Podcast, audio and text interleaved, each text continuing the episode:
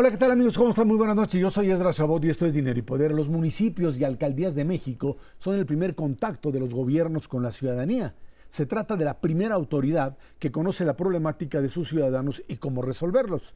Quienes encabezan estas entidades de gobierno han señalado que necesitan ser reconocidos y valorados por los gobiernos estatal y federal para poder tener así un mejor desempeño. Nos acompaña aquí en el estudio de Dinero y Poder la maestra Nayeli Gutiérrez. Ella es la presidenta ejecutiva de la Asociación Mexicana de Municipios.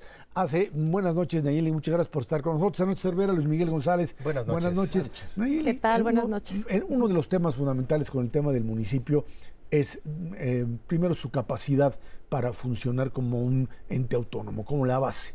Siempre que se habla de municipios se dice pues es a quienes menos recursos les llegan, eh, no tienen capacidad de instrumentar o de, de manejar sus propias policías y cuando lo hacen esto no funciona pero finalmente el trabajo que hace el municipio es el que le interesa a la ciudadanía, porque es el tema de seguridad, por supuesto, de servicios, recolección de basura, agua, drenaje, pavimentación, ¿Cómo estamos? ¿Qué es lo que los municipios demandan en este momento, Nayeli? Qué gusto estar con ustedes, Definitivamente tienes la razón. Es el primer, si lo catalogáramos como primer respondiente, por poner un símil, es el municipio efectivamente quien tiene la capacidad y quien de primera mano conoce la problemática del ciudadano, conoce a Juanita, a Pedrito, a toda, y conoce cuáles son los problemas, qué le duele al municipio y qué le duele al ciudadano. Y desgraciadamente actualmente sabes que los recursos que recibía de la federación han disminuido y estos recursos siempre pasan a través de los estados, lo que les genera pues una problemática social importante porque no tienen la manera de resolver de manera inmediata la problemática tanto de infraestructura, sobre todo de seguridad, que algunos casos tienen policías pero son mínimos y ahí sí ves una disparidad importante entre lo que son los municipios de las comunidades urbanas y los rurales. Hay municipios que llegan a tener cuatro o cinco policías no capacitados, que no tienen armamento, que no tienen ninguna herramienta ni siquiera patrullas, y ves otros de áreas urbanas, como sucede en la Ciudad de México con las, con las alcaldías, o bien capitales de los estados que sí tienen infraestructura, que logran comprar equipamiento, y eso hace la gran diferencia entre un municipio y otro. El tema de inseguridad yo creo que es uno de los más lamentables, de acuerdo a lo que estamos viendo en el contexto nacional, de cómo está afectando a los alcaldes. Van 65 alcaldes que fallecen en este sexenio. Acabamos de ver a Yolanda que fue secuestrada y también en campaña hemos visto sucesos contra los alcaldes. Entonces se ha vuelto una figura muy vulnerable que está muy eh, cercano al problema también de lo que es el conflicto del narcotráfico y son vulnerables también a ello. Y no cuentan con, ni con los recursos ni con la infraestructura para hacerlo y no se diga en los temas de salud o en los temas de educación, que desgraciadamente, por ejemplo, en el tema de educación les quitaron el presupuesto de infraestructura desde que se, hizo la reforma de 2014 de Peña Nieto, les quitan ese recurso y ahora solamente lo que tienen lo que es el FASA, que es real, lo que la nómina de los de quienes prestan el, servicio. de educación, pero tampoco depende de ellos. O sea, está, se supone que vinculado a ellos, pero no lo administran ellos. Entonces tampoco tienen manera y ahorita que va a discutirse el presupuesto en unos días, pues tampoco tienen forma de acceder. Anteriormente había programas regionales que asignaban directamente los diputados y a través de ellos los municipios podían presentar sus proyectos y que se aprobara. En este momento no, en junio, julio tuvieron la oportunidad de hacerlo a través de la Secretaría de Hacienda. Sin embargo, a estas alturas ya la mayoría de recursos viene etiquetado y si quieren acceder a ello tiene que ser a través de las secretarías y de los programas que ya están especificados. Y, no, llegan a ellos, ¿no? Es, es muy difícil llegar a ellos, Luis Miguel. Eh, cuando dices vulnerabilidad, la primera imagen que uno piensa es la alcaldesa de Tijuana que vive en un cuartel militar. Pero no solo hablamos de vulnerabilidad física, hablas tú también vulnerabilidad presupuestal. Dices como si todos supiéramos, han caído los recursos de los municipios. ¿Cuánto han caído? Y si hay una tipología, ¿qué tipo de municipios están padeciendo más esta caída? Mira, yo creo que lo sufren todos en mayor o menor proporción. Evidentemente los que están más alejados de las capitales, los que son comunidades rurales, son los que tienen menor acceso a recursos.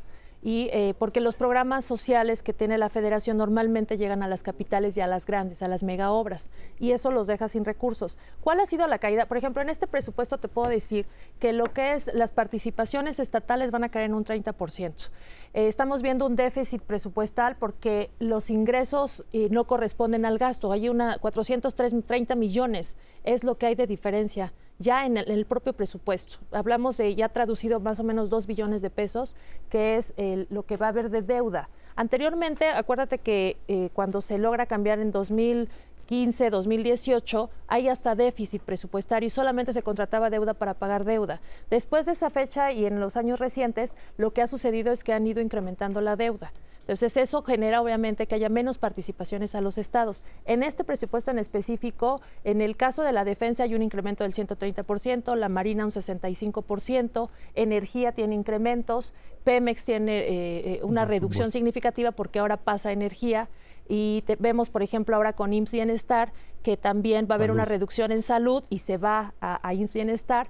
en el caso de la Secretaría del Bienestar hay un incremento por el apoyo a los adultos mayores, pero no es un presupuesto que esté buscando a los municipios, ni que tenga una aportación a los municipios. Al contrario, de lo que es la, la perspectiva presupuestaria va a haber una reducción del 1%, porque hay una, va a haber una caída, se presupone que va a haber una caída del IVA y también el incremento de la deuda. Entonces eso te lleva a que el presupuesto sea más acotado y que efectivamente los municipios se quedan sin acceso porque los recursos que llegan a bajar, eh, como el FAIS, el Fortamum, eh, el FASA, eh, pasan a través de los estados. Y en el caso del ramo 33, que era donde agregaban más presupuesto para los municipios, también está a punto de desaparecer. O sea, cada vez vienen más reducidos.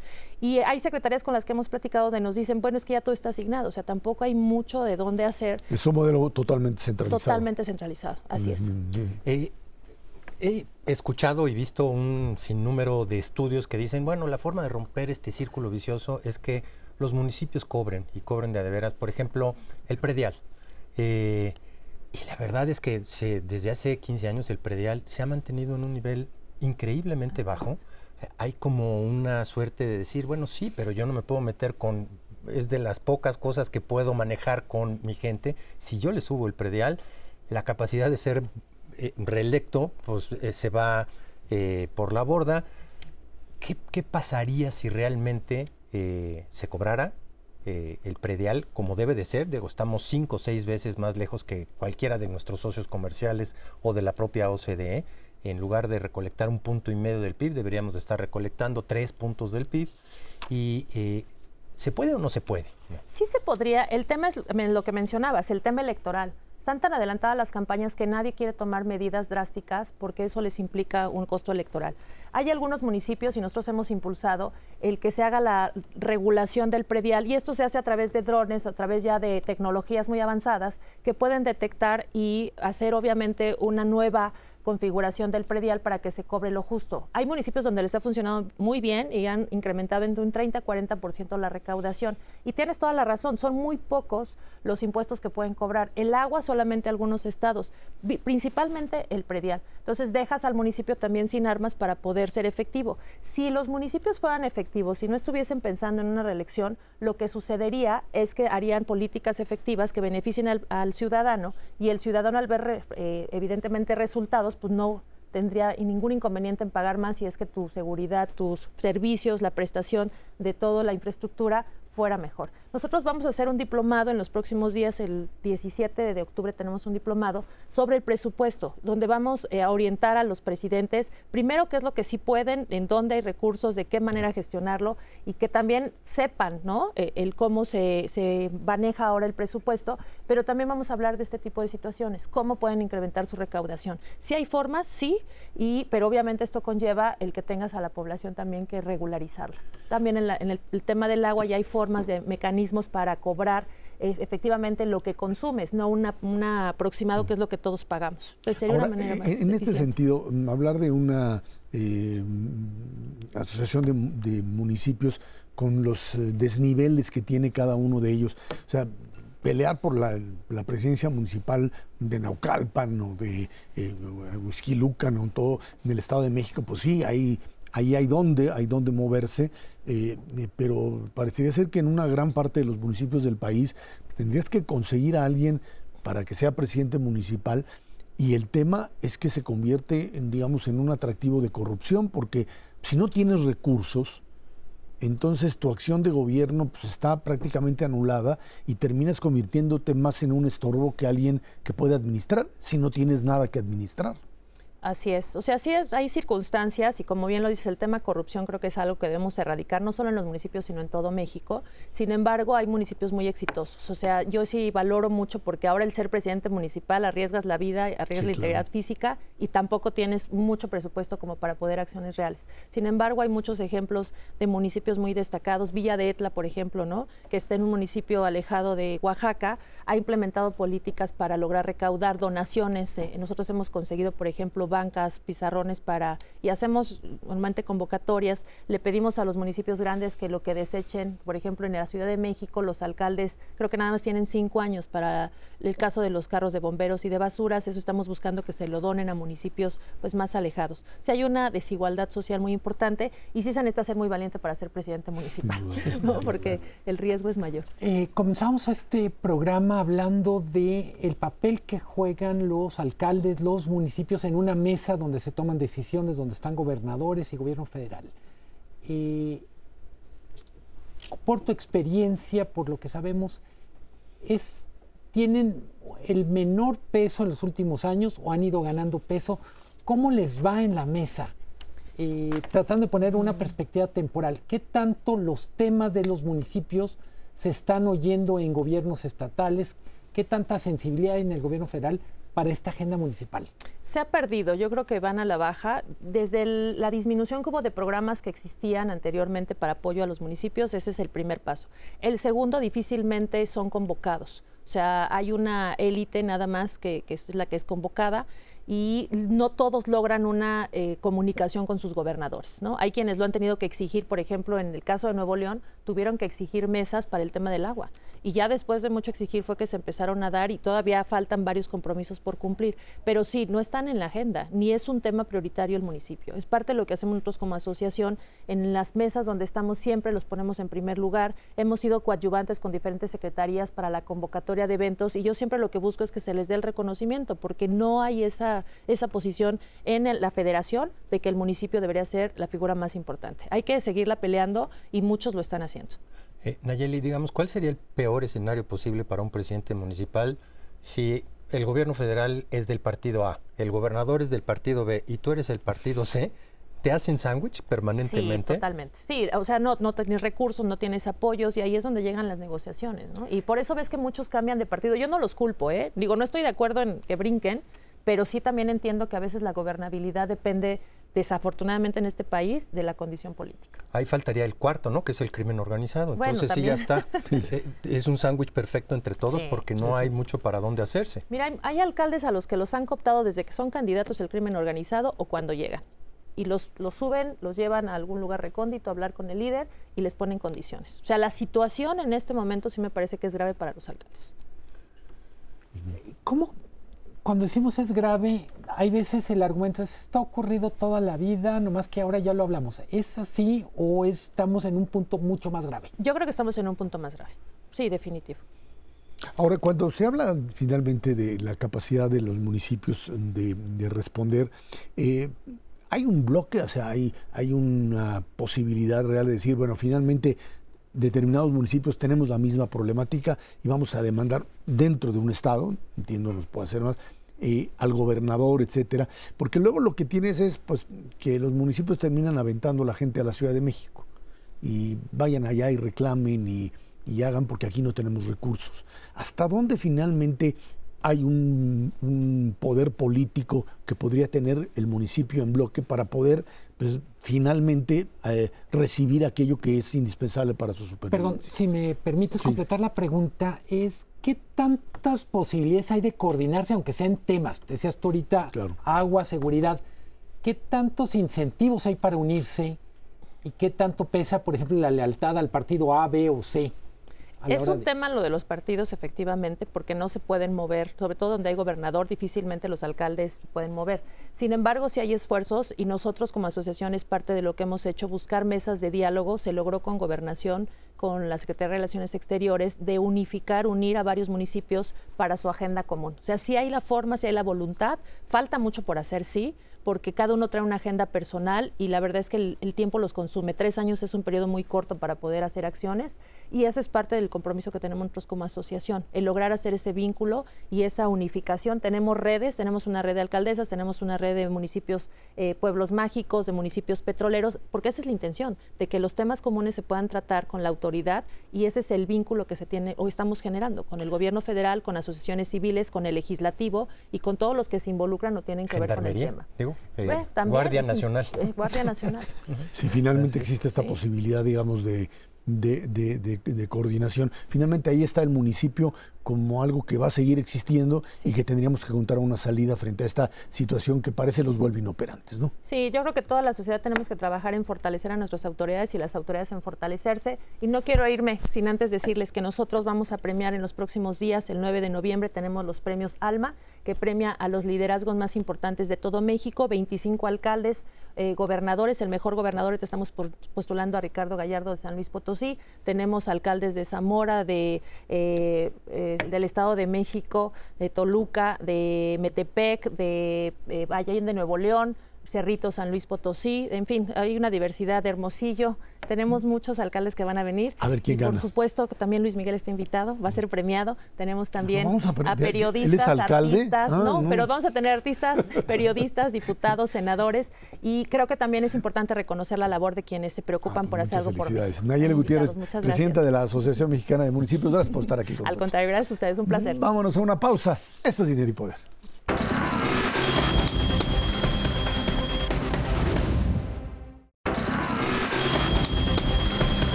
El Fondo Monetario Internacional pronosticó que la economía del país crecerá 3.2% este 2023 desde el 2.5% estimado anteriormente. Dijo que se trata de una expansión amplia impulsada por un consumo e inversión privada sólidos y la fortaleza de los servicios, la construcción y la producción automotriz. Por otro lado, a julio, indicador coincidente sube 0.07%, en agosto de adelantado 0.08%, consumo privado se mantiene sin cambios en julio respecto al mes inmediato anterior. Bueno, pues ahí están los datos.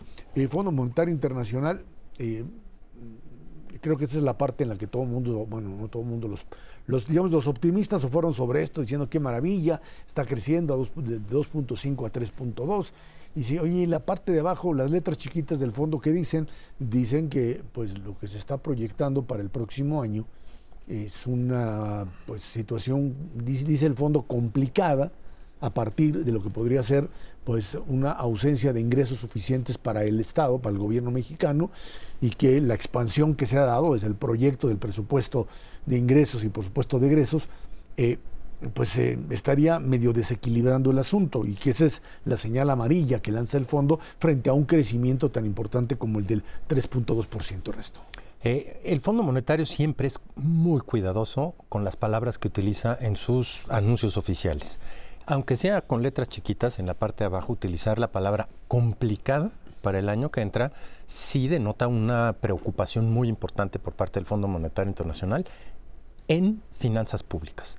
Lo demás le parece muy bien. La verdad es que lo manda al segundo párrafo. En el primero hace eh, un reconocimiento de cómo está creciendo la economía mexicana.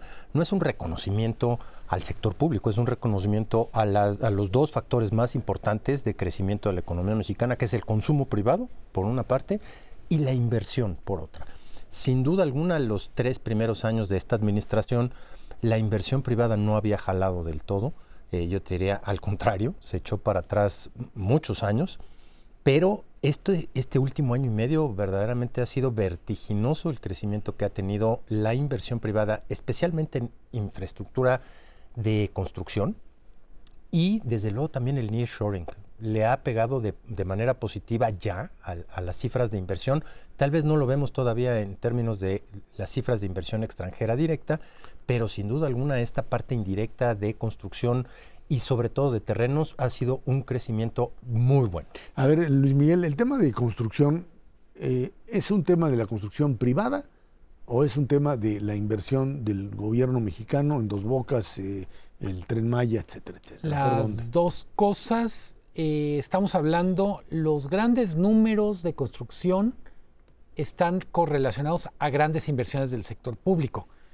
lo hemos dicho, la paradoja con, con algunas mediciones macroeconómicas es lo que desde el punto de vista del buen manejo de los recursos es delicado, que es el, los excesos en el gasto en dos bocas o del tren Maya, desde el punto de vista del PIB de la construcción, pues son puras buenas. Es decir, si la obra te costó el doble, de, significa que hay el doble de canicas para ponerle al PIB.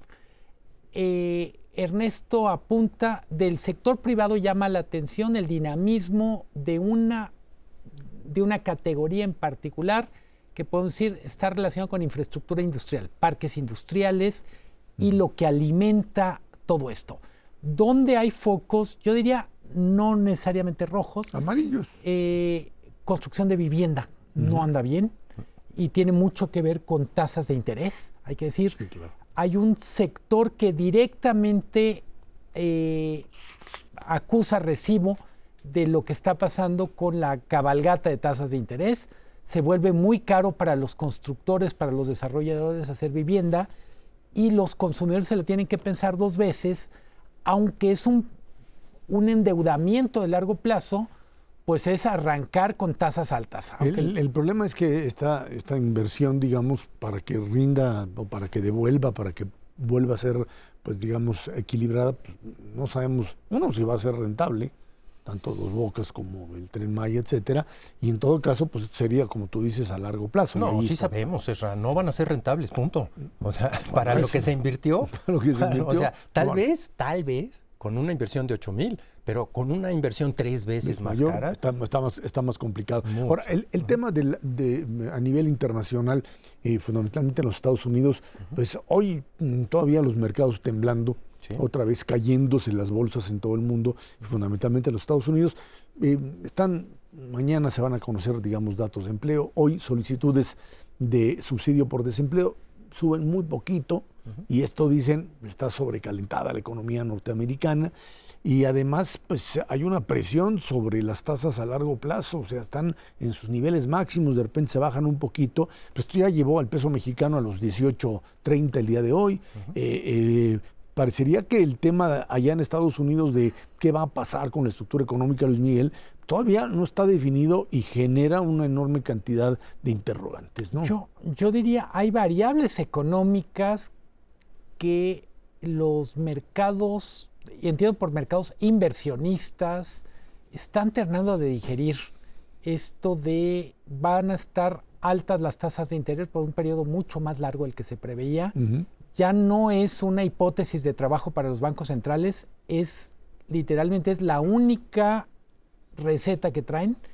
Pero yo diría, y me llama la atención incluso en los comunicados del Fondo Monetario, Banco Mundial, que le estamos quitando peso e importancia a variables no económicas con un enorme impacto en lo económico. ¿Cómo cuáles? Eh, yo diría todo lo que está pasando en el panorama electoral de Estados Unidos, o yo diría electoral y político. A ver, eh, yo diría una de las noticias de esta semana relevantes es lo que está pasando en Ciudad Juárez con el paso de camiones de carga hacia Estados Unidos. Se rompió récord, valga que tenemos de repente unas unas ocurrencias muy raras para fijar récords. 23 kilómetros de fila de espera para atravesar. Y en Texas también estás igual, ¿eh? del otro lado, con un montón de eh, camiones. Entonces uno dice, es una variable que tiene que ver con la manera en que Grega Bot se posiciona en debates como seguridad nacional, eh, por fentanilo, migración, pero te cambia toda la ecuación. Yo diría lo de los sindicatos automotrices, ya nos cansamos de hablar de Ucrania, pero Ucrania sigue siendo un factor.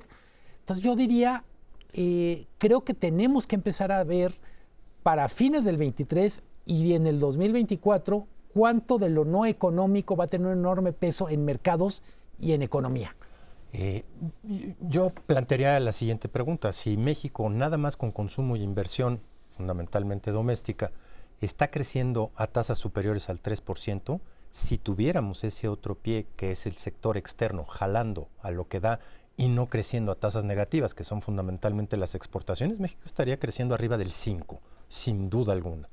Eh, el problema es esto que menciona Luis Miguel. Hacia el 2024, Estados Unidos va a crecer menos, eso no cabe la menor duda. Ya el, el impacto de toda esta lana que regaló el gobierno norteamericano durante la pandemia se está acabando, ya las gentes empiezan eh, eh, eh, diferentes maneras a reducir su consumo. Con tasas de interés muy altas. Con tasas de interés muy altas y el fenómeno de van a seguir altas durante un periodo prolongado de tiempo le pega durísimo a sectores que son clave para nosotros. Manufacturas es uno de ellos, estadounidenses me refiero porque es nuestro principal cliente, pero otro que tendemos a soslayar o a no, no darle la importancia de vida es el inicio de casas en los Estados Unidos. ¿Por qué? porque se requieren muchos materiales que van de México hacia los Estados Unidos y porque jala un montón de mano de obra mexicana eh, eh, que pues le van a pegar a remesas tarde eh, hoy está en México está, se dio esta reunión el presidente con los altos niveles del aparato de seguridad norteamericano, el, fiscal Merrick Garland, el, el, secretario de Estado Anthony Blinken, Mallorcas de seguridad. Y un tema de inmigración, las escenas en El Paso son impresionantes, pero lo que sucede es que del otro lado, pues hay necesidad, o sea, simplemente los que alcanzan a pasar dicen están obteniendo empleos, empleos sí en condiciones pues no digamos informales con sin eh, eh, protección social ni nada, pero finalmente hay una absorción de mano de obra, Luis Miguel. El tema no es económico en el sentido de que se pueda aislar, evidentemente la migración se justifica diría, hay un círculo virtuoso en lo económico. Gente con mucha necesidad de trabajar encuentra un mercado con mucha necesidad de trabajadores. El asunto es que políticamente eso ya no, literalmente ya no es defendible ni para los demócratas. Yo diría una de las, de las cosas terribles esta semana es Biden convirtiéndose en, en vocero del muro. Sí. Esto nadie lo pudo haber pronosticado hace cuatro años. Por la presión migratoria que se está eh, generando. Los demócratas no pueden darse el lujo de aparecer como muy débiles frente a los republicanos y eso va a generar dinámicas muy raras en la relación. Eh, se comunica muy poco, y yo diría mal, cómo, qué ocurre en estas reuniones de alto nivel. Estas sí son reuniones de alto nivel, como la que... Pero evidentemente eh, no traen literalmente no vienen a traernos calabazas para, para Halloween. Y para, para más o menos inteligir qué es lo que se discutió, tienes que ver los dos comunicados, el de Estados Unidos y el de México, y sacarle un promedio ponderado para donde quieras hacerte, porque no ninguno de los dos te va a decir eh, exactamente la verdad. Pero, la presencia finalmente de figuras de ese nivel te está hablando de que están ante el problema tanto del fentanilo como del tema de migración, como un problema muy serio que tiene que ver con la propia sucesión en los Estados Unidos y, e incluso con una crisis política en la Cámara de Representantes, donde pues, se echan finalmente al presidente por primera vez en la historia, al presidente de la Cámara de Representantes, a Kevin McCarthy también. Sí, por, conceder. Pues, por, estar jugando. Para que, la gente no se. Al Monreal de allá. Al Monreal de allá, que finalmente, pues ahora sí se lo comieron, lloró y van a hacer de otras cosas. Vámonos a una pausa y de regreso platicamos con usted, otro que quiere todavía ser presidente de la República, Marcelo Ebrard, que dice, Marcelo, que tiene una ficha por ahí escondida, o por lo menos dicen que se trata pues, de su bancada, de la bancada que tiene en San Lázaro y que podría meterle mano al tema del presupuesto. Vamos a ver si se atreve o no se atreve finalmente a pues, meter esa presión frente a una realidad que prácticamente lo ha rebasado. Vámonos a esta pausa. Esto es dinero y poder.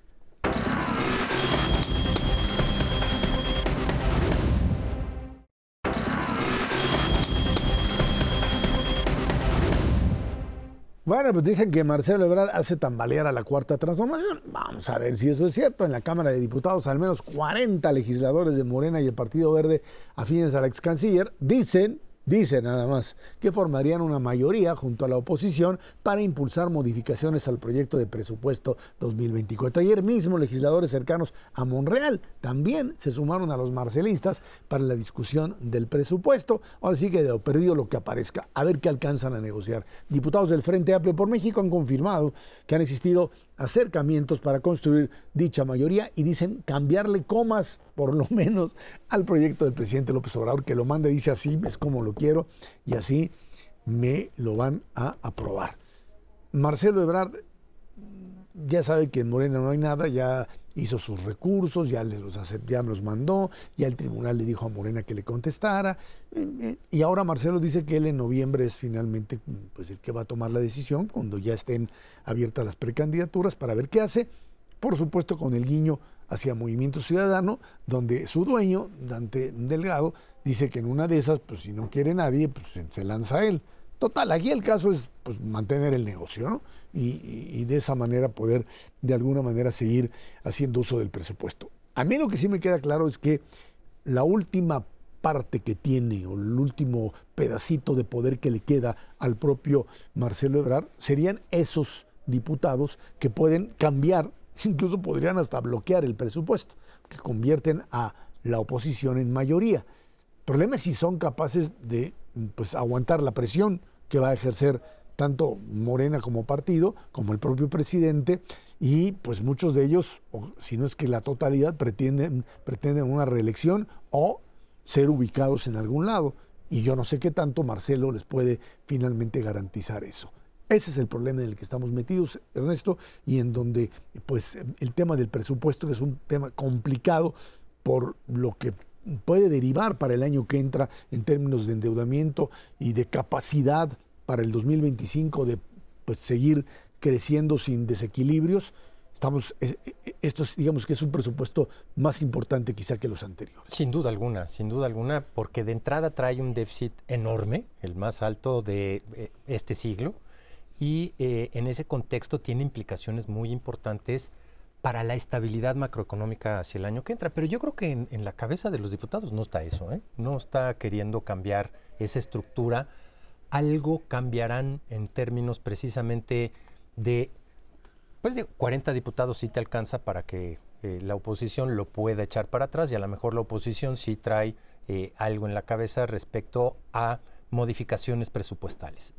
Déjame decirte, yo creo que el presupuesto sí tiene márgenes que puedan modificarse sin necesidad de echarlo todo para abajo. ¿Y a qué me refiero con eso?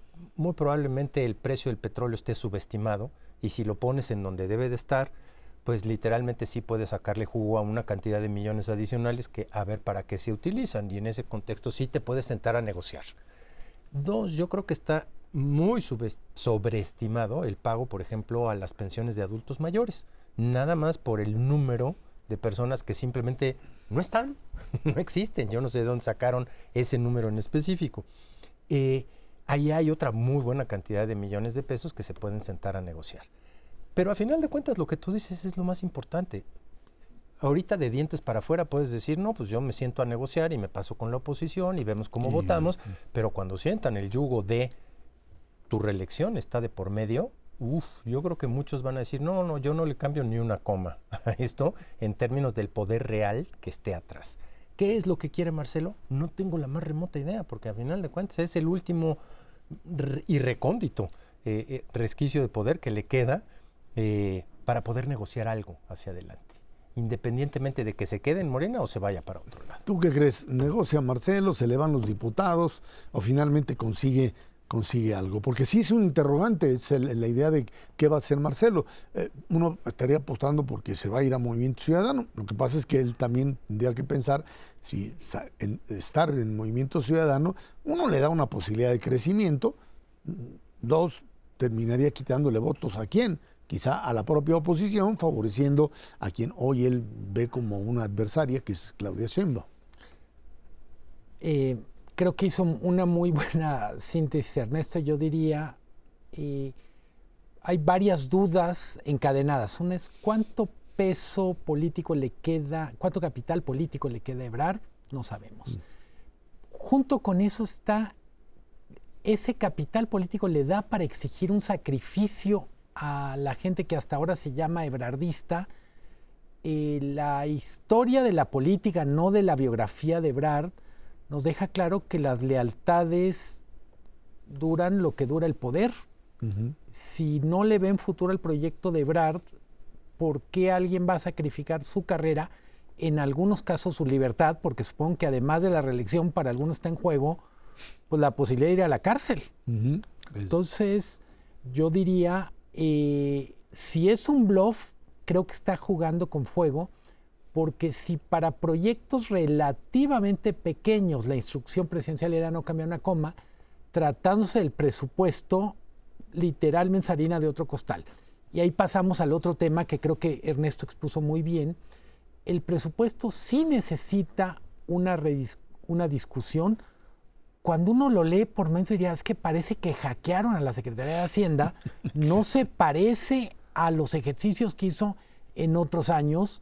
Porque es un presupuesto electoral. Es un presupuesto electoral, pero también, y creo que es una de las grandes lecciones de la crisis que nos dejó Carlos Salinas en el 93-94, es un año electoral requiere muchos recursos para operación electoral, pero también el último año del sexenio requiere una responsabilidad mucho mayor a la que se tuvo en los otros años, segundo, tercero, cuarto, quinto.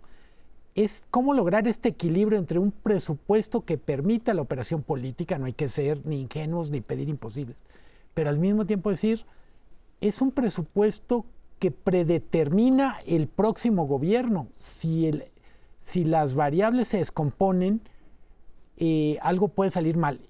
Y ojo, decía Ernesto, algunas cifras, estimaciones, él habla del precio del petróleo el dólar está calculado a 17.10. Ya no está. Ya no está. Eh, simplemente eso, eso te mueve muchas variables. Claro.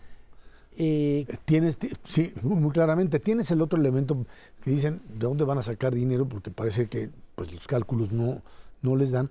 Y se está yendo sobre el ahorro. Ahí esta idea de pues eh, obtener una retención o generar una retención mm, sobre la inversión que está ahora en punto 15% e irse a 1.48, 1.48 y que lo que te hace es pues reducir sustancialmente, por lo menos en forma inmediata, lo que te da en términos reales esa tasa, alta tasa de interés. A ver, un pequeño apunte en eso. Eh, no está claro cuánto generaría, pero estamos hablando de un agujero de 2 billones de pesos. Que no te lo va a dar. No te lo va a dar el ahorro. es como, literalmente es como cuando la empresa empieza a racionar el papel del baño para resolver una crisis de ventas.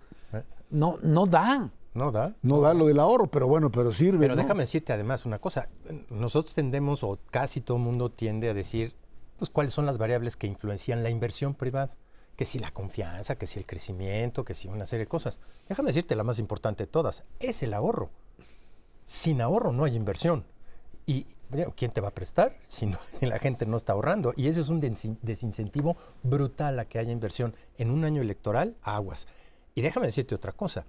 Todo mundo tiene perfectamente claro que la crisis del 95 es de Carlos Salinas de Gortari por más que dijeron y nos contaron la historia de que dejamos la... Que Cedillo, que los tiró los alfileres, los, alfileres, para que se los quitan, La responsabilidad finalmente Si viene una crisis en un año después del 2024, se la van a achacar a esta sí, pero ya, está pero ya, pero ya no van a estar en el poder. Por eso es que están apostando, digamos, sí, a la continuidad, sin duda alguna, pero parten del principio de que esto no necesariamente deviene en una crisis, es una gran eh, discusión. Dicen, este, esto que es de último año, de haber presupuestado un montón de dinero, pues ya ni modo, en 2025, pues tendrá que ser un presupuesto ahora sí que austero en serio, y pues a, parar todo ya será bronca del que sigue, ¿no? Mm, no lo creo, ¿eh? ¿No lo crees? Pero volvemos al punto que creo que expuso muy bien al principio Ernesto, es un presupuesto al que se le tiene que meter mano. Sí.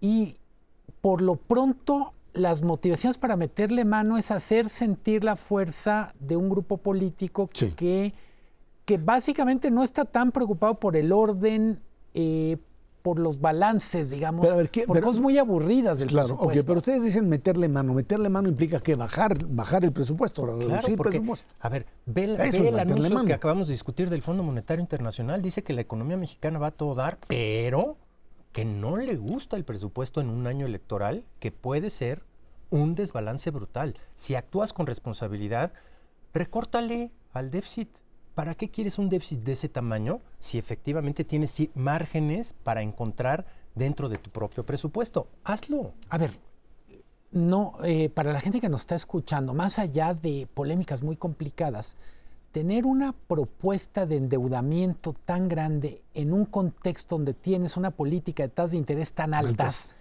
pues simplemente es juntar el cerillo a la gasolina. Y lo que le pasó a López Portillo en su momento. es, es el peor momento para indisciplinarte tomando deuda, y lo digo es para el gobierno, pero también para los privados. Para el ama de casa. Yo digo, si no le alcanza para la licuadora, espérese a que baja las tasas de interés.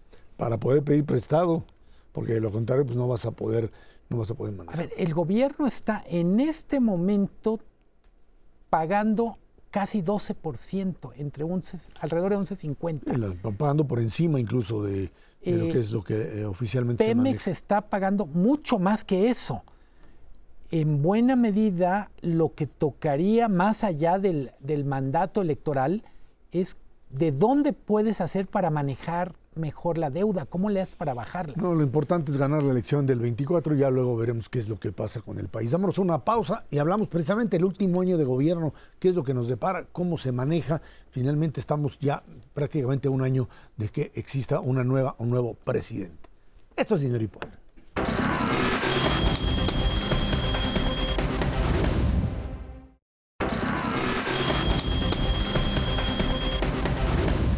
El último año de gobierno del presidente Andrés Manuel López Obrador inicia con muchos matices.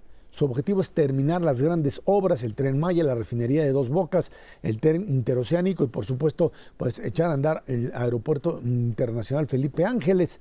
Él asegura que el cambio que quiere para el país avanza, mientras que los resultados económicos de seguridad, salud y social pues dicen otras cosas. Políticamente tiene la tarea de una transición de poder pacífica y conseguir el aval de una mayoría para continuar su proyecto de nación, o lo que llaman la, pues, la continuidad de la cuarta transformación.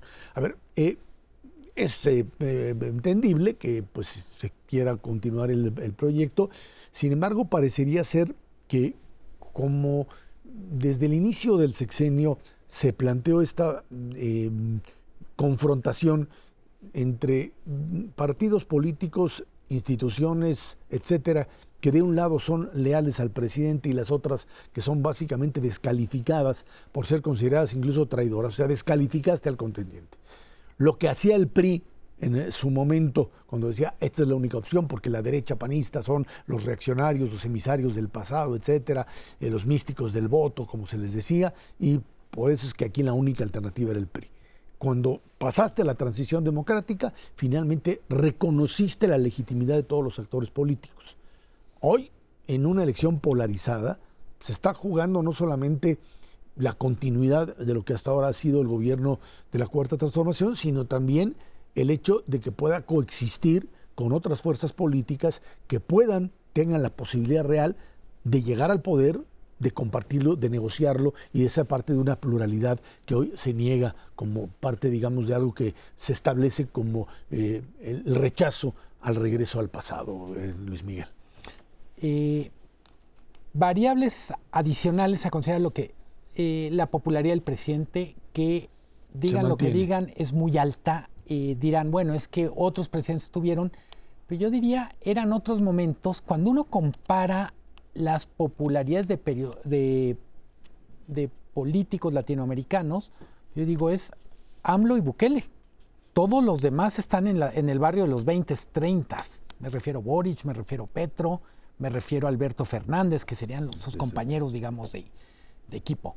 En ese contexto, yo diría, para el presidente es prioritario mantener esa popularidad que le da margen de maniobra, operación electoral. Otra variable que a mí me parece muy relevante para el último año, que está componiendo muy fuerte, es todo lo que tiene que ver con Estados Unidos. Me parece que eh, no lo deseo porque creo que perdemos absolutamente todos en México, pero este deterioro en la relación, me refiero en particular con la administración Biden. Y en el tema de seguridad. Eh, eh, es, es de pronóstico reservado ¿Qué más puede pasar, además de disrupciones al tráfico? Eh, pero me preocupa en el sentido de, hasta ahora hablamos de la realidad mexicana como si estuviéramos en una especie de cápsula y cada vez más vamos a tener que asumir que el 2024 va a estar determinado, entre otras cosas, por esta interacción con Estados Unidos, que, salvo el carril de lo económico... Que camina por otro lado. Eh, todo lo demás, hablamos migración, hablamos seguridad, no, augura, digamos, son nubarrones que creo que son malos para el proyecto del presidente, pero para México también. Eh, me preocupa efectivamente la parte de gobernabilidad en este último año, en, en, un ambiente tan tenso como lo estás planteando, Esra, yo creo que es mucho peor. Yo creo que este sentido de descalificar de entrada, ya no hay manera de ponerse de acuerdo como debiera de ser para un país con estas características, sentando y hablando, y a lo mejor gritando, pero poniéndonos de acuerdo, eso ya es imposible, ya todo se va a arreglar a sombrerazos, trancazos y balazos. Y eso es muy desafortunado. Me preocupa que pueda pasar en el 2024 en este contexto con una presencia creciente del crimen organizado que se empieza a meter en las elecciones de manera como lo ha hecho en el 2021 y quedó patente en este país. Y, y si en el margen tienes esta parte de deterioro con Estados Unidos, ¿qué es lo que puede hacer Estados Unidos? ¿Regañarnos? Yo creo que valdría gorro lo que pueda decir, o misa puede meter algo en términos de invasión a México, no, lo creo, no en estas circunstancias, pero sí puede meter y utilizar la parte económica y detonar un panel como lo fuertemente hecho, como lo ha hecho, híjole, ahí sí nos pone a temblar en términos del tipo de cambio y lo que se puede venir en una secuela, porque no va a ser de 18 a 19. En es que, pero parecería ser que, vas a ir a nivel. Parecería ser que la administración Biden no ha querido hacer esto porque entiende que golpear a México es golpearse a sí mismo. O sea, una situación de crisis económica en México derivaría una mayor presión de migración, derivaría Está suponiendo que es brutalmente eh, racional en el contexto no, bueno, de una pues, elección como la de Estados Unidos, en donde también se pierde todo o se gana todo, yo no sé si vayan a ser racionales también los norteamericanos. El, para mí el, el factor Estados Unidos, de verdad invito a quienes nos están escuchando, viendo, eh, revisen cómo está cambiando el mensaje, no de los republicanos, de los demócratas. Ya lo decíamos. Eh, y cómo eso puede alterar cosas que dábamos por hecho todavía hasta hace un par de meses. Eh, ¿Qué pasa si va en serio lo del muro? O sea, me refiero, tenemos las zonas más dinámicas económicamente del país tradicionalmente han sido la frontera norte, con, con una asfixia, estrangulamiento de la interacción con Estados Unidos, les cambia la vida. Eh, decía Ernesto, para volver al, al, eje de la pregunta que habla, con la que abre este bloque, el sexto año trae muchos retos de gobernabilidad y la gobernabilidad me parece que es bien interesante porque ahí se encuentran temas de seguridad, temas de economía, temas territoriales, como hablábamos con Ayele Gutiérrez al principio. Gobernabilidad también quiere decir que entre ayuntamientos, gobiernos estatales y gobierno federal hay un diálogo más productivo para resolver problemas. Puedo apostar, sin ser meteorólogo, que vamos a tener temas de agua en el último año del gobierno que es muy importante por lo que tiene que ver para la vida cotidiana en las ciudades, pero también para sectores como agricultura y ganadería. Entonces, vamos a hablar también del clima, no para desaburrirnos, sino porque va a ser un tema relevante. Ahora, finalmente, el, el hecho real es que se trate de una transición, de un cambio de gobierno. Eh, suponen que si gana la oposición, pues eh, esto generará una enorme tensión. Uh -huh. Y también en términos de eh, la propia estabilidad, si gana finalmente el gobierno, la candidata Claudia, ¿cómo, ¿cómo esto se refleja en términos de la apuesta a corto plazo para inversionistas, etcétera, si el modelo que se ha escogido en este sexenio aguanta otro sexenio más sin una reforma fiscal, -huh. sin eh, replanteamiento de situaciones con Estados Unidos, donde no sabemos también qué va a pasar. En una de esas, pues Trump desde la cárcel se vuelve presidente, puede pasar cualquier cosa, así como la locura que les dio de, de, de deshacerse de por primera vez en la historia del, presidente de la Cámara de Representantes de Kevin McCarthy, que no sucedía. Ahora estás en esta disyuntiva, decía, escuchaba por ahí en radio, en la radio norteamericana que decían, pues en una de esas, la disyuntiva de Trump es soy presidente o me voy a la cárcel y no tengo otra alternativa. Algo que te habla de un deterioro enorme de la estructura institucional también en los Estados Unidos y no únicamente en nuestro país. Eh, comentaba con, unos, con una parte de la delegación de Estados Unidos que está aquí en México y decían ellos, el gran problema es que nos quedamos sin centro. Así es. Por todos lados a radicales. La gran novedad que, que creo que está pasando en muchos países es el centro quedó vacío o parece que quedó vacío y eso aplica al sexto año acá.